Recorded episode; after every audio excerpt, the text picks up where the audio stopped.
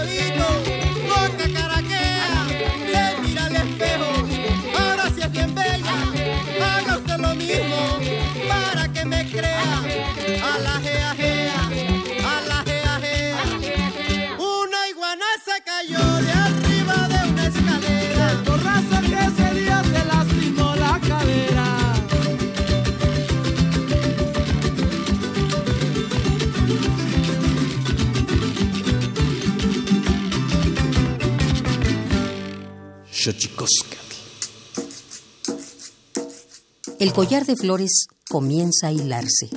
Es momento de ir a lo profundo. Radio UNAM presenta Xochicóscatl, collar de flores, con Mardonio Carballo. Hacemos revista del México profundo.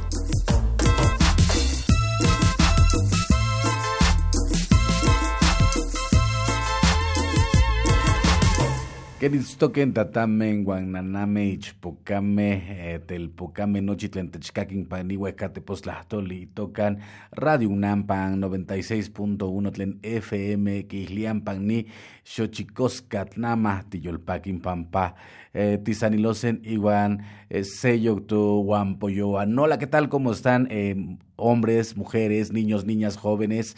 Eh, estamos aquí en esta maravilla que es la radio, en esta estación, en el 96.1 de FM de Radio UNAM, en este Xochicoscal Collar de Flores. Y bueno, hoy vamos a hablar de medicina social y vamos a hablar de la Asociación Latinoamericana de Medicina Social ALAMES. Esto es Xochicosca, el collar de flores, 55 23 54 12, 55 36 43 39, 55 36 89 89. Y si usted está bajándose de su coche para ir a la oficina y prender su computadora, eh, sintonícenos en www.radio.unam.mx y bueno, hemos escuchado hemos escuchado cancioncitas hermosas de Kumaltik, la iguana. Esto es Xochicóscatl, collar de flores. Y vamos pues a nuestra sección.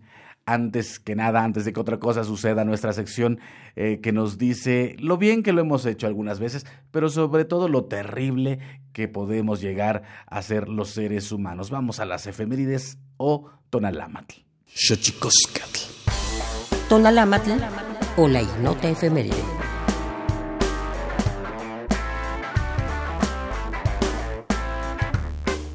26 de noviembre de 2016. Entra en vigor el Código de Ética y Conducta de la Comisión Nacional de Derechos Humanos en México.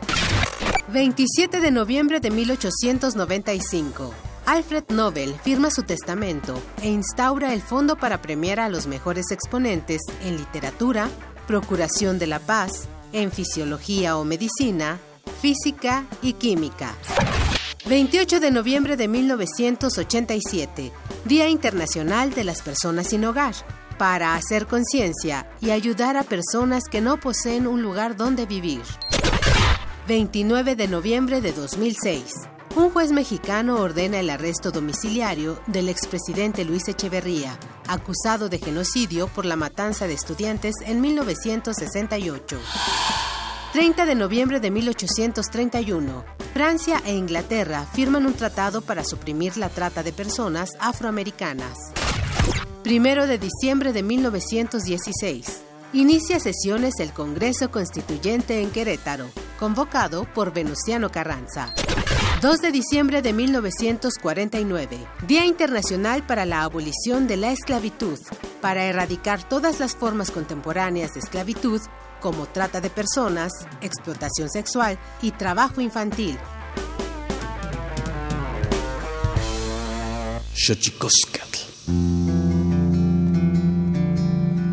La Comisión Nacional de los Derechos Humanos presenta Sanili o la conversa. Quien tiene más saliva, traga más pinole.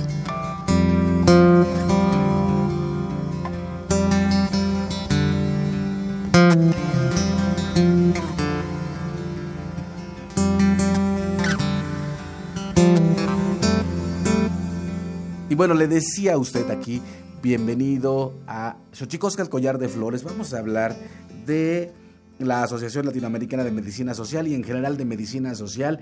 Eh, tenemos de invitados, como usted ya pudo escuchar en la parte musical, a Kumaltik, eh, Freddy Naranjo Vega en la jarana y el zapateado y la voz, Juan Francisco Friedman. Eh, en la voz también a Enrique Palacios Vega, Requinto y voz, Omar Durán, Jarana, Pandero y voz son músicos del estado de Veracruz y de la Ciudad de México. Ya ve que ahora el son jarocho se ha vuelto una especie de música del mundo en la cual eh, suena en todos los lugares donde es posible o donde ha hecho posible su florecimiento. Y bueno, vamos a hablar, como ya le decía, tenemos eh, con nosotros a, vamos a empezar por Cintia Montertelles, licenciada en Psicología Social por la UAM Xochimilco y maestra en Medicina Social por la misma Casa de Estudios. Ha realizado distintos procesos de intervención psicosocial con población indígena, particularmente en el interior del albergue La Casa de los Mil Colores, el cual brinda apoyo económico, hospedaje y demás servicios a integrantes de comunidades indígenas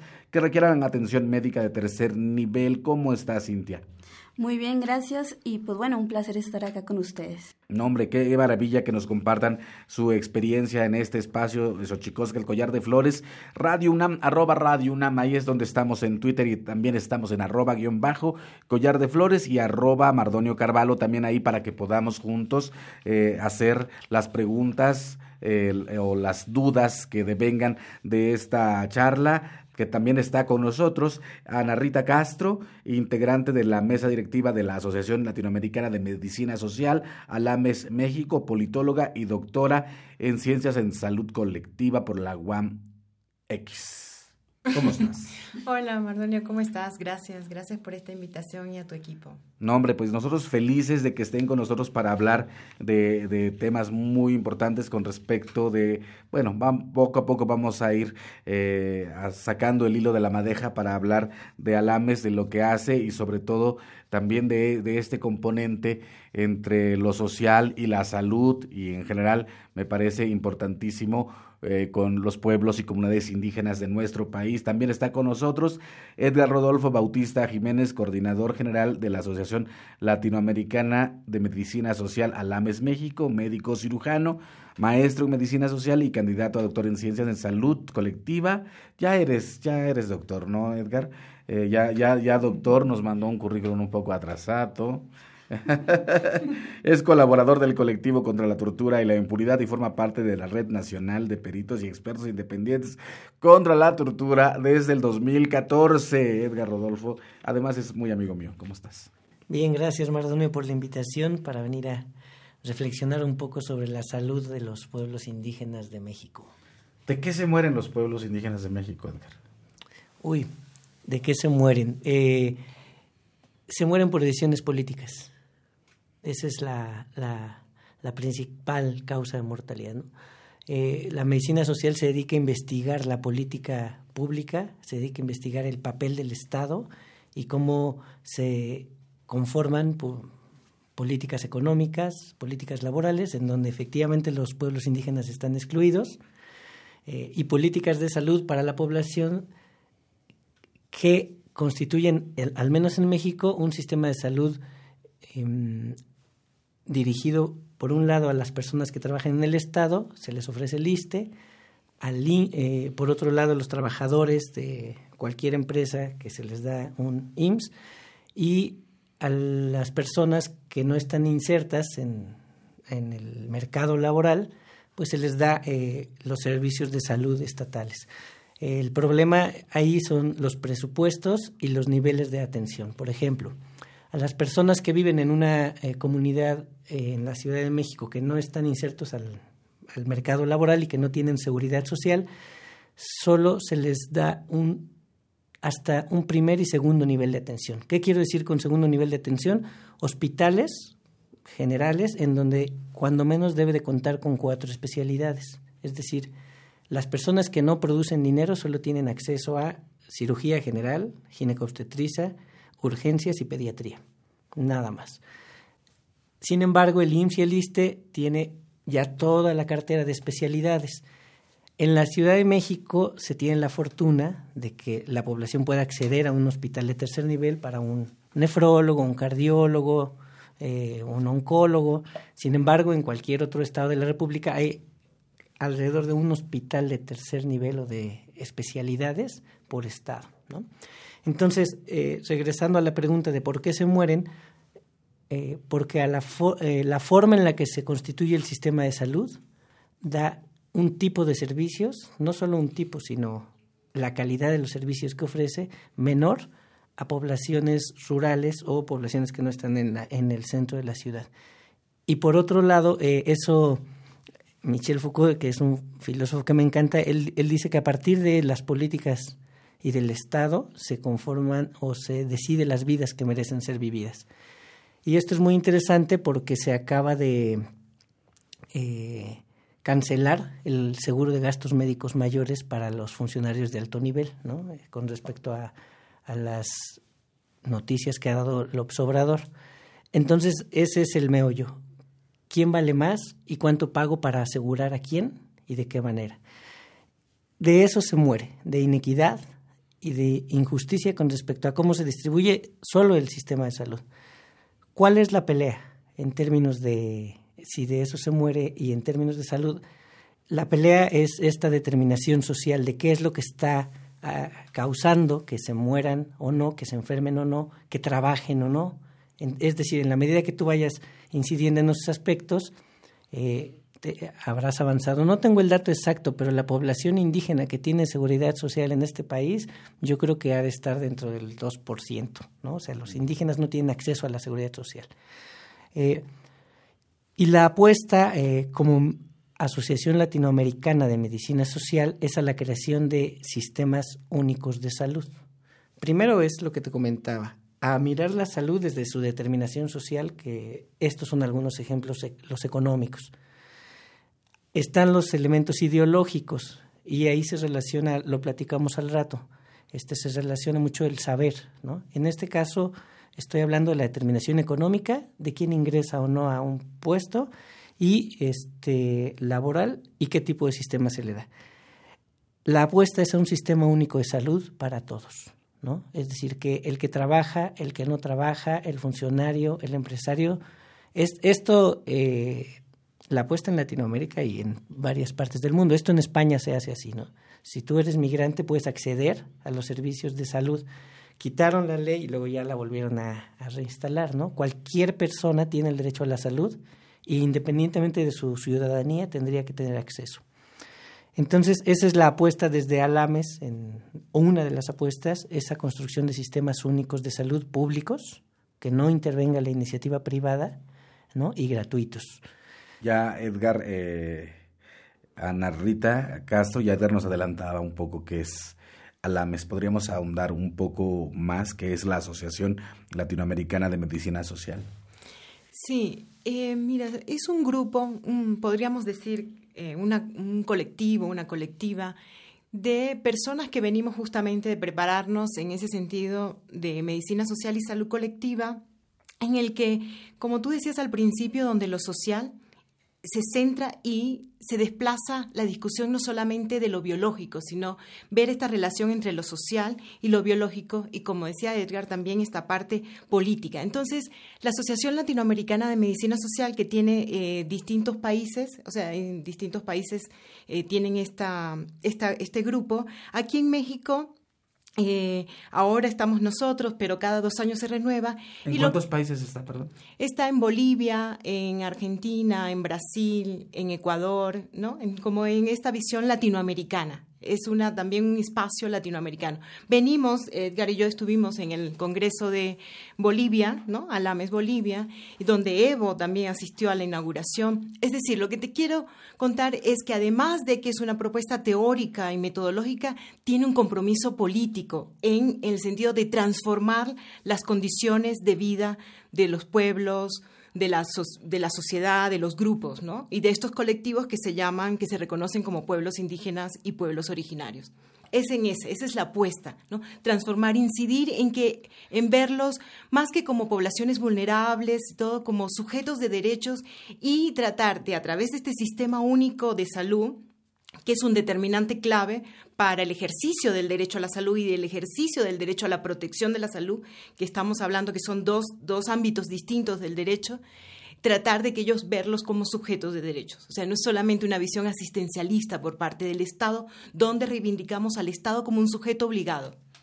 ¿Qué tan complicado, eh, Cintia, eh, Montertelles, licenciada en Psicología Social por la UAM Xochimilco, ha realizado distintos procesos de intervención psicosocial con población indígena en el, albergue La Casa de los Mil Colores. Así es. ¿Cómo, cómo entender un poco, yo siempre decía, en la constituyente lo decía mucho, ¿no? ¿Cómo, cómo ser sujeto de derecho cuando se es objeto de estudio todo el tiempo? Y eso es correcto, ¿no? Eh, inclusive, yo lo pienso desde inclusive de mi propia historia familiar. Yo soy nieta de una mujer indígena totonaca, originaria de Papacla, Veracruz, y yo, por ejemplo, crezco eh, con, la, con el imaginario de que lo indígena era algo que se tenía que ocultar, ¿no? Como una especie de secreto eh, que no había que decir fuera del ámbito eh, familiar. Y de hecho, mi abuela pues toma la decisión de que a mi mamá y a mis tíos no les enseña el, el idioma, ¿no? Y creo que eso más allá de ser como una historia personal que podría caer en lo anecdótico, pues nos presenta un análisis importante y preocupante con respecto a la mirada que se va construyendo sobre la alteridad del otro, ¿no? Es decir, creo que, y desafortunadamente la sociedad mexicana padece de este mal llamado racismo, ¿no? Que no es solamente el color de la piel, ¿no? Sino tiene que ver con cómo te posicionas frente a la diferencia, ¿no? Del otro y que va articulando y atravesando políticas públicas, que va atravesando eh, la intervención institucional eh, en tema de salud, y no solamente en salud, sino en todos los ámbitos de la vida cotidiana de la población indígena. Y creo que ese es el reto, ¿no? A trabajar y un poco también a ir desmontando como estos imaginarios que atraviesan la institución, pero que también atraviesan vidas cotidianas concretas. Que es maravilloso eso que estás diciendo, porque del otro lado también está todo el tiempo el incentivo institucional a veces o el, el, moral también que te dice eh, tú puedes, aunque vienes de una comunidad indígena, tú puedes, lo puedes lograr, ¿no? Y entonces hay mucha banda que se lo compra, ¿no? es correcto, sí. Del otro del otro lado de la moneda de esto mismo que estás hablando, ¿no? Y entonces ah, se, se, convierten como en, ciertos referentes, pero en realidad sesgados en tanto que eh, la opción de oportunidades que tuvo esta persona no es una generalidad, ¿no? Entonces creo que hay que tener mucho cuidado en ese sentido y, buscar eh, las formas en las cuales podamos eh, incidir, yo creo más que en la vida de los demás, yo creo que primero incidir en la propia vida nuestra, ¿no? Cómo, cómo vemos a los demás y cómo nos colocamos frente al otro. En, en ese sentido, Edgar, eh, yo quisiera preguntarte también, eh, ¿cómo, en, en, los porcentajes, los datos duros nunca mienten, ¿no? ¿Cuántos hospitales hay eh, por pueblos indígenas en relación a las culturas no indígenas en México. Esos números siempre dan como luz. Mm, no, no traigo el dato, pero eh, quiero em, traer dos, dos, cosas, ¿no? Eh, si quieres un dato. Del, entre el 2002 y el 2016 hubo más de 18 mil muertes maternas para tener eh, una idea de, datos. Eh, las muertes maternas eh, todas son prevenibles. y se evalúa a partir de la capacidad que tenga el, propio Estado de, de, responder. En México, el 80% de las muertes, de acuerdo a la tecnología que tenemos, se podrían haber evitado que, da una cifra de 15 mil. En realidad no tengo la cifra exacta, pero son esas. Eh, eso a nivel nacional, sin importar eh, en qué estado ni qué tipo de mujer, qué tipo de afiliación tengas, ¿no? Como te lo comentaba. Sin embargo, cuando empiezas a mm, profundizar en los estados donde tienen mayor presencia indígena, eh, se aumenta la probabilidad de morir. ¿No? Por ejemplo, eh, es, en Chiapas es dos veces más la probabilidad de morir en, que una mujer el de la Ciudad de México. Cuando se comparan los mejores estados como Colima o Monterrey, aumenta cuatro veces más. Es decir, entre las de Colima y las de Chiapas, las mujeres de Chiapas. Y cuando comparas las mujeres de Colima y las de Chiapas que viven en una comunidad rural, que ya son las indígenas, propiamente, o sea, no hay vuelta de hoja que tiene el mayor proporción de población indígena, tiene hasta nueve veces más probabilidad de morir una mujer en el embarazo, es decir, una mexicana. Y, eh, y de eso estamos hablando con cómo se distribuye. Bueno, la cantidad de médicos por habitante, eh, eh, te digo, ahorita no traigo ese dato, pero esta cifra de una mujer en México por ser indígena y vivir en una zona marginada de Chiapas, Oaxaca o Guerrero, respecto a una mujer de Monterrey o una mujer de Colima, tiene hasta nueve meses más de, probabilidad de morir. Ahora, eh, algo que te quería comentar sobre la medicina social es que es una corriente de pensamiento crítico que inició hace 30 años y que los primeros, eh, las primeras personas que estuvieron eh, posicionando el pensamiento crítico ¿Qué, quiere decir el pensamiento crítico? Retomaban, eran muy marxistas al inicio, de hecho todavía somos muy marxistas. Era, este, retomaban a Gramsci, a Marx, eh, actualmente a Bourdieu, a Foucault, pero se fueron conformando una serie de intelectuales orgánicos en Latinoamérica. Una de ellas es esa Cristina Laurel, que ahora va a estar, eh, está en el gabinete de Andrés Manuel López Obrador. Otra de ellas es Oliva López Arillano. Y así como en México, a los, secretarios de salud que han estado en Bolivia han pertenecido a esta asociación. O sea, sí es un colectivo, pero lleva 30 años intentando pensar cómo hacer políticas distintas y el tema de los pueblos indígenas ha sido un tema recurrente. Es decir, son una especie de intelectuales orgánicos latinoamericanos que han estado en puestos de poder y que reconstruyen teórica y metodológicamente eh, la forma de entender la salud. No solamente como una cuestión biológica de atender este, a un paciente con tuberculosis, atender el vacilo de, de Koch, sino entender toda esta magnitud en su tema ámbito político. ¿no? Perfecto, pues estamos aquí en Xochicosca, el collar de flores. Llámenos 55 23 54 12, 55 36 43 39, 55 36 89 89. Vamos a dar las gracias a nuestra producción Alejandra Gómez, Héctor Castañeda, Aldo Herrera, Leslie Ortiz, Emanuel Silva, Indy Terán, Rafael Alvarado, Mauricio Rodríguez y al maestro Manuel Mora, a quien le mandamos un abrazo que queremos tanto, un hombre talentosísimo, generoso que ha dado mucho a la música de nuestro país. Vamos pues a nuestra gustada sección que nos dice que los idiomas tienen sus secretos y en esta sección se van develando un par de secretillos, los misterios que se encuentran encerrados en las palabras. Vamos pues a Tlachtolcuepa. El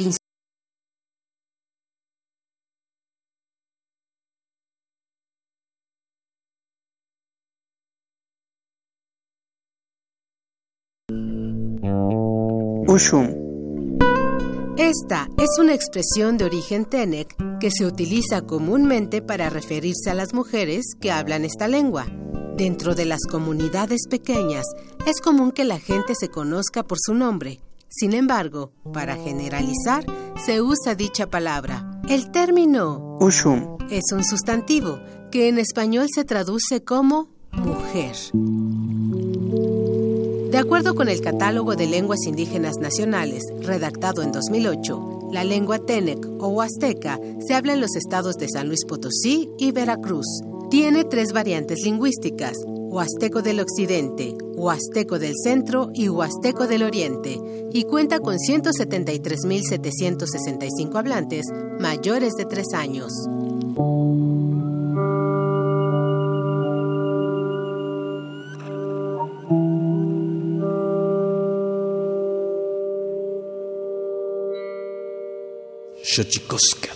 Pluriversos PUIC, un mundo culturalmente diverso. Espacio en colaboración con el Programa Universitario de Estudios de la Diversidad Cultural y la Interculturalidad.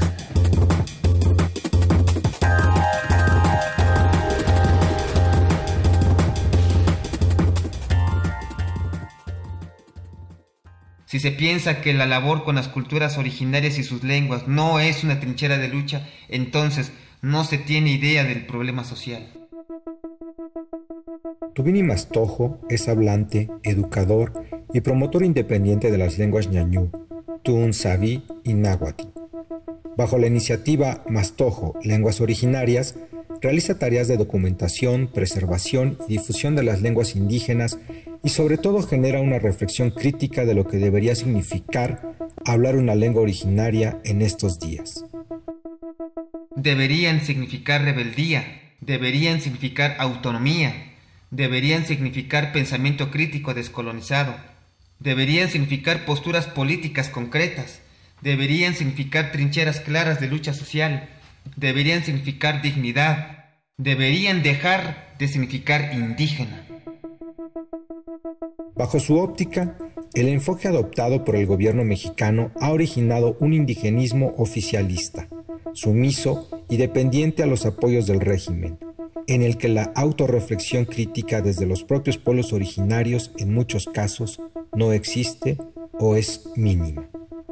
Estamos llenos de artistas, sopranos, raperos, actores, poetas, caciques, sacerdotes, políticos y académicos indígenas que buscan becas para publicar libros, ganar premios, ganar una plaza, tener un puesto en el gobierno o en las instituciones. Prefieren antes ser indígenas sometidos que generar surcos de acción tangible. En un país donde la población indígena supera los 12 millones de habitantes, Mastojo se pregunta, ¿en qué momento se encuentran esas voces? ¿Qué papel activo deben asumir los mexicanos originarios? ¿Qué hacer para dar vuelta a este ventriloquismo indígena, indigente, indigno? Descolonizar el pensamiento como acto de disidencia real, ejercer el permanente cuestionamiento de la totalidad, emerger la capacidad de crear desde la lengua originaria, desde su pensamiento, con postura crítica y ruptura ideológica. Tubini Mastojo se despide con una frase en su lengua materna, ñañú, como un pensamiento que espera llegar a cada uno de nuestros radioescuchas. La palabra es de quien la manifiesta.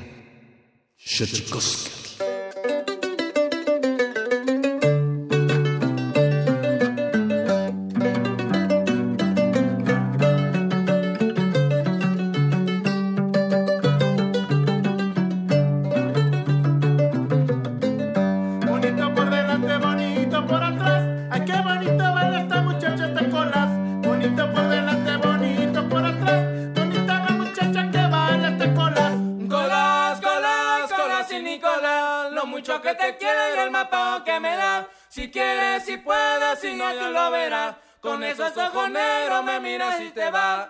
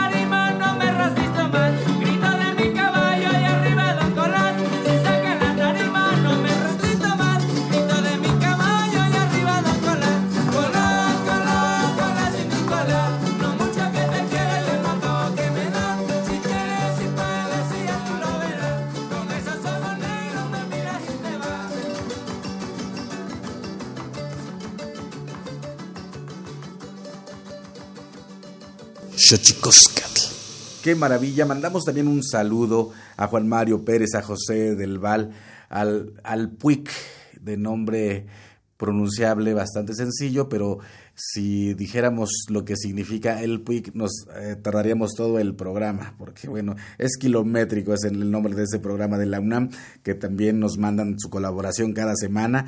Y bueno, maravilloso encontrarles aquí y qué maravilla el colás, el colás, el colás y Nicolás, como dicen los clásicos de allá del son de Veracruz. Estamos también, como ya le decía, en la música con Cumaltic, integrantes, Freddy Naranjo Vega, en la jarana El Zapateo y la Voz, Juan Francisco Friedman, Leona y voz, Enrique Palacios Vega, Requinto y voz, Omar Durán, Jarana, Pandero y voz, integrado por músicos de Veracruz y la Ciudad de México.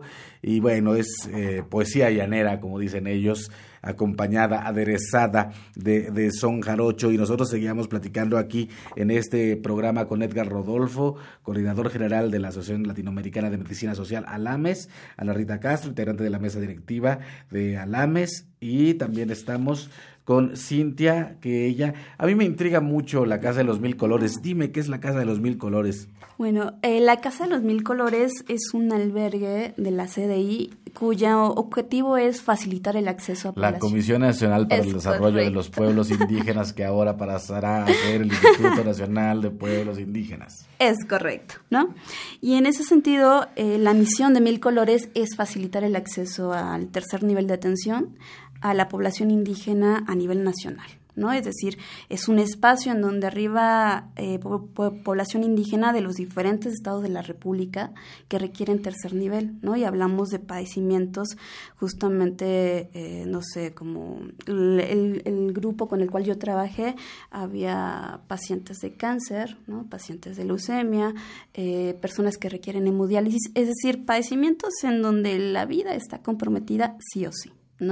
Y en donde desafortunadamente tanto el tratamiento médico como eh, los propios medicamentos tienen un costo altísimo.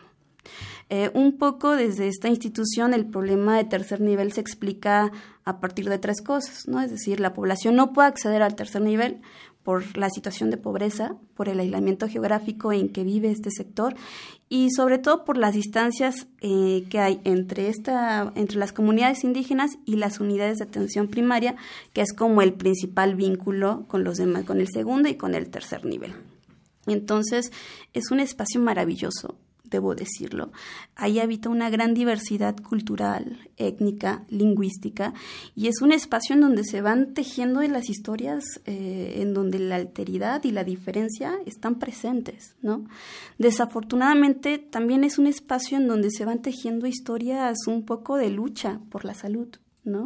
Eh, como ya dije, muchos de estos pacientes no cuentan con los recursos económicos y aparte, imagínense lo que significa dejar tu lugar de origen, dejar casa, dejar eh, los rostros conocidos, ¿no? Para llegar a este gran monstruo que es la Ciudad de México, eh, a esta ciudad, ¿no? De la esperanza. Y en ese sentido, pues bueno, es población que la verdad tiene que luchar bastante para poder atender médicamente sus malestares físicos, ¿no? Y pues bueno, hay sentimientos diversos entre los pacientes, ¿no? Como de miedo, como de incertidumbre, cuestiones identitarias y sobre todo creo que también la mirada que se van tejiendo eh, en relación a la cuestión de la diferencia, que es un tema que yo sí quiero como apuntalar mucho, ¿no? Porque creo que la atención médica está atravesada por esa, por esa arista, por esa beta de análisis.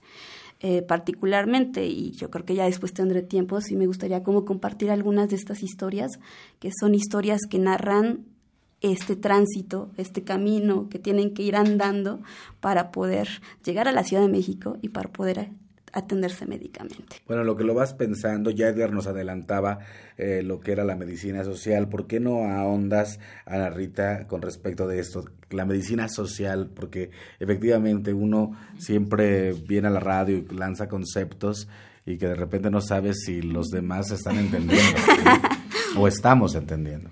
La medicina social... Eh tiene como principal eh, categorías, diríamos así, teórica, un marco teórico, eh, la determinación social de la salud. Es decir, más que hablar de determinantes, ya venía tiempo, venía, como decía Edgar, vienen más de, décadas trabajando con respecto a la, el proceso de salud y o concebir a la salud como un proceso, un proceso de salud, enfermedad, atención y cuidado, así, todo esto así largo, ¿no? Y que está determinado social e históricamente. Y entonces eh, venía mucho tiempo trabajando en esta perspectiva, Mardonio, teórica y metodológica, y después que en el 2005, cuando la ONS crea eh, la Comisión de los Determinantes Sociales, eh, de alguna manera este grupo celebró que se hablara ya en términos, o sea, las desigualdades y las inequidades en salud eran tan grandes que ya era imposible hablar era insuficiente el paradigma biológico, ¿no? O biologicista o solo médico. Entonces, la medicina social que podríamos igualarla como salud colectiva, celebra esto y, pero dice, ojo, no es solamente este listado de determinantes, sino el que está generando todas estas condiciones de enfermedad es el propio sistema capitalista. Entonces, ¿cómo hacemos? Entonces, es, es un poco a veces este, complicado, ¿no? Metodológicamente, porque apunta, como decíamos al principio, a transformar las condiciones de vida. O sea, lo que pone el énfasis es en las condiciones de vida y en los modos de vida. Entonces, esta determinación social de este proceso de salud, enfermedad, atención y cuidado está determinado social históricamente y entonces a unos grupos están en peores condiciones que otros grupos. Y en este caso son los pueblos indígenas, los pueblos originarios, donde se han acumulado además las, desventajas, ¿no? Históricamente, porque han sido excluidos, han sido excluidos de dentro del mismo sistema de salud, ¿no? Ya sin meternos a, lo, a que han sido discriminados, como decía un poco Cintia, por las prácticas en cuanto a su medicina indígena o tradicional, que allí tenemos algunos, algunos términos. Pero eso es sobre todo, ¿no? O sea, como que trabaja esta categoría de determinación social de la salud. Digamos que eh, es, eh, esta corriente de pensamiento puede explicarnos la relación entre la salud y la política social de, y cómo incide, digamos, en la vida eh, de los seres humanos. Estamos aquí en Radio UNAM, en Xochicoscat, Collar de Flores, 55 23 54 12, 55 36 43 39, 55 36 89 89. También estamos, si usted va bajando eh, de su coche, corra a su computadora y vaya a www.radio.unam.mx y estamos en Twitter para hacer de esa discusión algo más sabroso. Arroba Radio UNAM en Twitter, arroba guion bajo collar de flores, arroba Mardonio Carvalho. Eh, estamos ahí en Twitter y estamos hablando, como ya le decía, con Cintia eh, Montertelles, con Edgar Rodolfo Bautista Jiménez y Rita Castro. Antes, eh, antes de pasar eh, digamos, a la, a la, historia que nos vas a contar, Cintia, que creo que es importante, eh, un poco siempre eh, ponerle nombre, rostro a, a, la gente, siempre te da un poco de, de, más sensibilidad. ¿Cómo está, Edgar, la medicina social en el contexto mexicano, digamos? Primero, en el contexto latinoamericano está en, en la mira. como te comentaba, en, en Bolivia se hizo el 15 Congreso, el quinceavo Congreso Latinoamericano de Medicina Social y Salud Colectiva. A ese congreso, eh, una de las participantes era Nila Heredia, exsecretaria, exministra de Salud de Bolivia. Y inauguró el evento Evo Morales y el viceministro García Lineira. Entonces, eh, está por un lado ese peso político académico que se tiene, y eh, se tiene mucha expectativa de qué va a pasar en este proceso eh, democrático que se acaba de dar en México, ¿no? En esta transición democrática. Ellos después de, Bolivia después de 12 años que tienen estando con Evo, apenas lograron generar esto que te planteaba del sistema único de salud público y gratuito. O sea, fue un proceso de 12 años y una lucha con un presidente de esa calidad.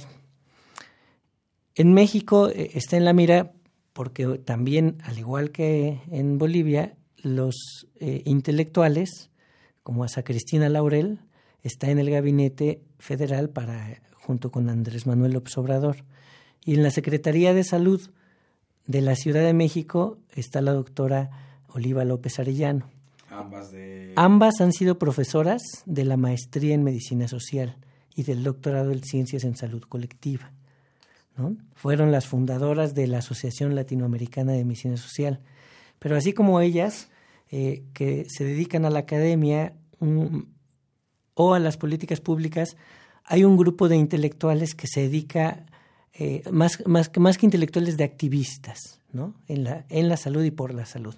Uno de esos casos es el caso de un amigo que es Joel Heredia que lleva 30 años en comunidades indígenas, que no le interesa ser interlocutor con el Estado en términos de acceder a esos espacios, sino más bien apuntalar procesos de organización comunitaria como las comunidades autónomas zapatistas que están en la creación de su sistema único de salud. Entonces la medicina social desde esa lógica no es una serie de académicos o intelectuales, sino una serie de activistas que eh, reconocen y confían en, en, la otredad, en la autonomía, en los pueblos indígenas y los acompañan, ¿no? literalmente, en lo que ellos eh, demanden y requieran.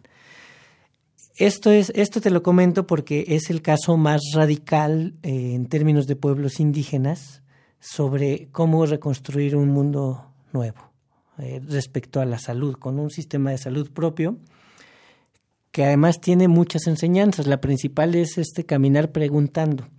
Cuando surge el ZLN, el 1 de enero del 94, hay una demanda por salud y por médicos hospitales. En el 2003, después de intentos de diálogos fallidos en todos los ámbitos, deciden hacer las juntas de buen gobierno y hacer un sistema de salud autónomo de facto. Al inicio, eh, en ese sistema de salud no se consideraban a las parteras, ni a los hiloles, ni a los hueseros. Ya fue por ahí del 2008, 2009 que agregan a su sistema de salud esas áreas. Es decir, aún siendo los pueblos indígenas los que van dirigiendo, son los que se dan cuenta que debe de constituir su sistema de salud eh, el componente indígena con las personas que lo, que, lo, que lo constituyen y que han constituido las comunidades, como los parteras.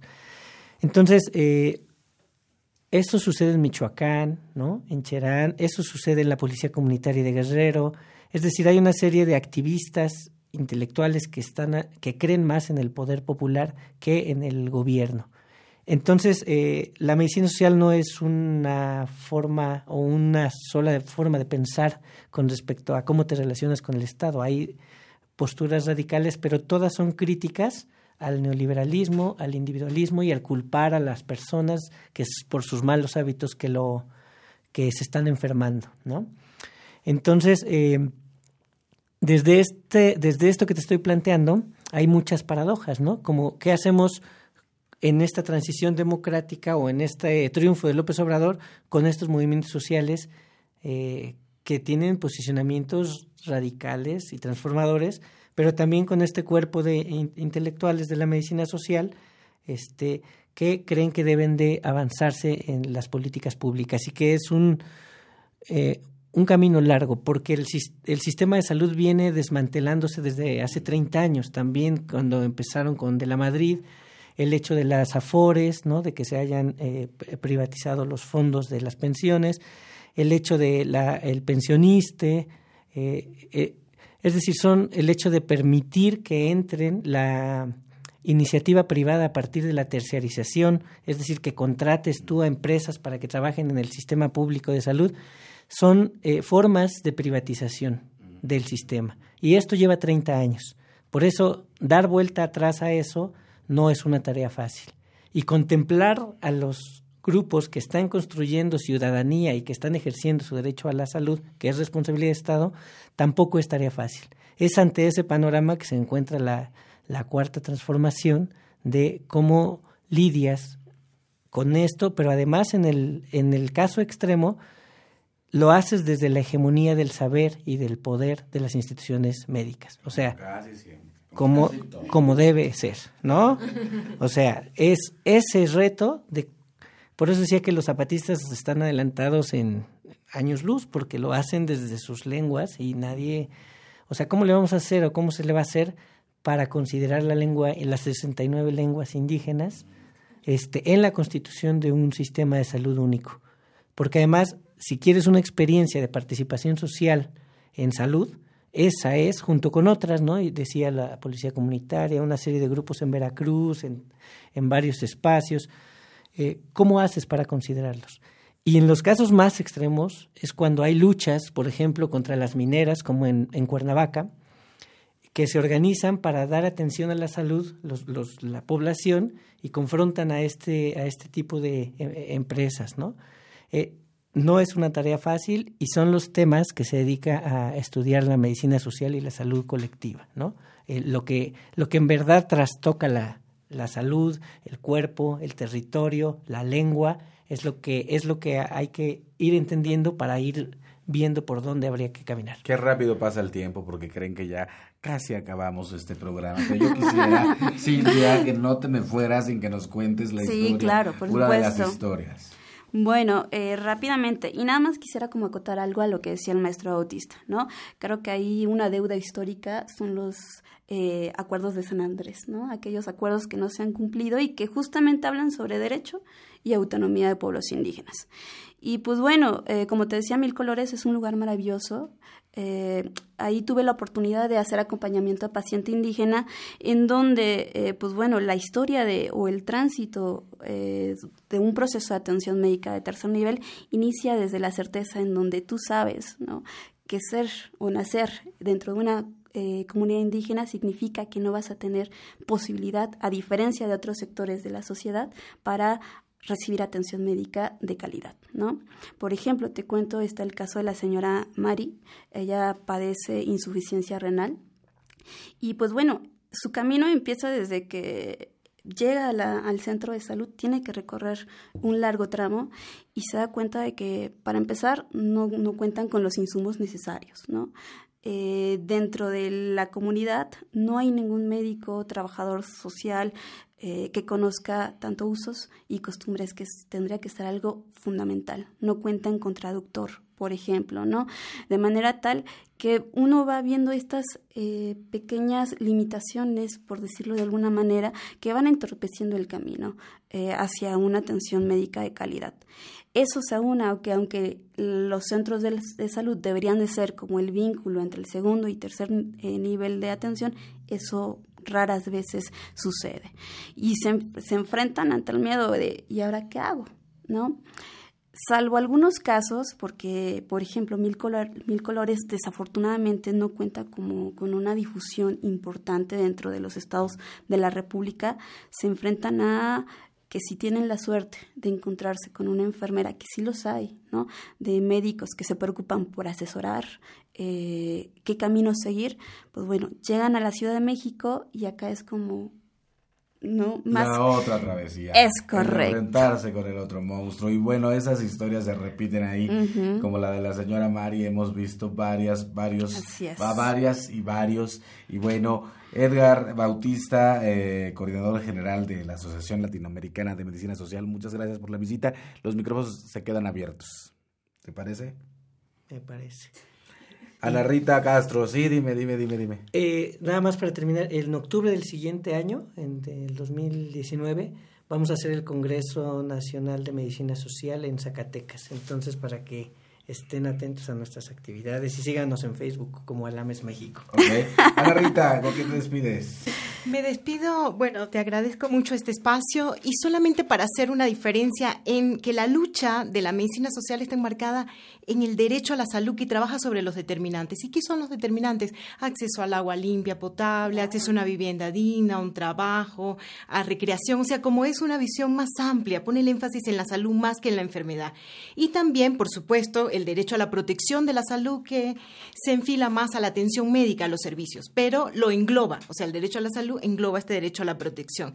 Y sobre todo que la visión de la medicina social y la salud colectiva es un eje transversal, es de la participación de estos pueblos, de estos colectivos que se reconocen como pueblos originarios y pueblos indígenas. O sea, no venimos con la receta hecha, sino solamente facilitadores de este proceso. Se construye en conjunto. Cintia Monter, ¿con qué te despides? Con la urgencia de que hay que construir eh, otras formas alternativas ¿no? de la intervención institucional, quizás unas más fundadas en un diálogo horizontal que no se basa en la tolerancia ¿no? y en el reconocimiento, sino una relación de igual a igual. En la justicia, en el respeto y en la dignidad. Es correcto. Vamos, pues muchas gracias a Alames por visitarnos aquí. Vamos a nuestra sección más libros al rostro, lo que es lo mismo, más Amoch, menos Face. Más libros al rostro, o lo que es lo mismo, más Amoch, menos Face. Espacio en colaboración con el Instituto Nacional de Antropología e Historia.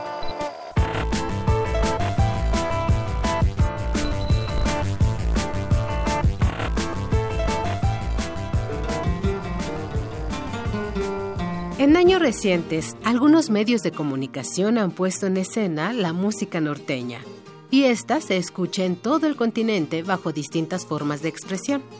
La música popular del estado de Chihuahua y del Alto Río Bravo o Grande, donde se incluyen los herederos de esta tradición artística, originarios del occidente de Texas, del oeste de Arizona y de Nuevo México, posee características muy peculiares. Las fronteras políticas no han sido obstáculo para el intercambio de ritmos y temas. El fonograma que te presentaremos a continuación da muestra de ello. El corrido habitualmente se asocia con el norte. Esto se debe tanto a la vigencia y popularidad del género como a la difusión que ha alcanzado. Ello no quiere decir que ignoremos que se canta en varias regiones mexicanas, como la Costa Chica de Guerrero y Oaxaca, el Bajío, la Tierra Caliente de Michoacán, la costa y los altos de Jalisco. Desde la perspectiva de los hispanohablantes en Estados Unidos, el corrido cumple un papel simbólico más enérgico. El movimiento chicano, surgido en 1970, refuncionalizó este género hasta convertirlo en una expresión de los mexicoamericanos. En contraste, en Nuevo México, que mantiene una población hispano-mexicana desde tiempos de la colonia, se asume el repertorio lírico y musical tradicional en conjunto como rasgo de identidad. El corrido es solo una más de dichas expresiones. Para adentrarnos más a la música norteña, te invitamos a escuchar Música del Camino Real de Tierra Adentro, de la colección Testimonio Musical de México, Encuéntralo en librerías Educal y tiendas y librerías del Instituto Nacional de Antropología e Historia. Tal vez sería por la necesidad. Lo más precioso Nuevo México querido. Xochicoscatl.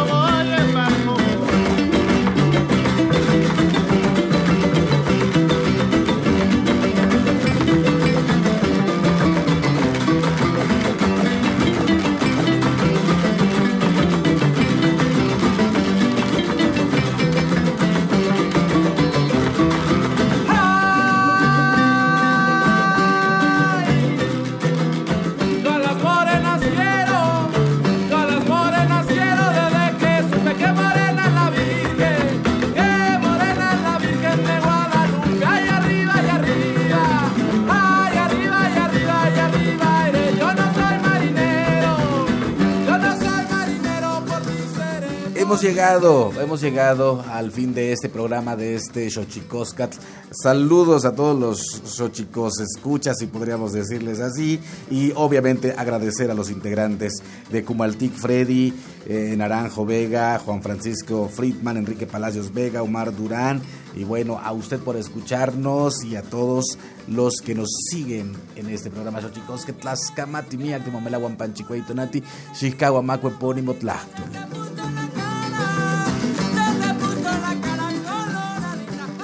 Esto fue Xochicóscatl, Collar de Flores, con Mardonio Carballo. Hacemos revista del México Profundo. Una producción de Radio UNAM. Experiencia sonora.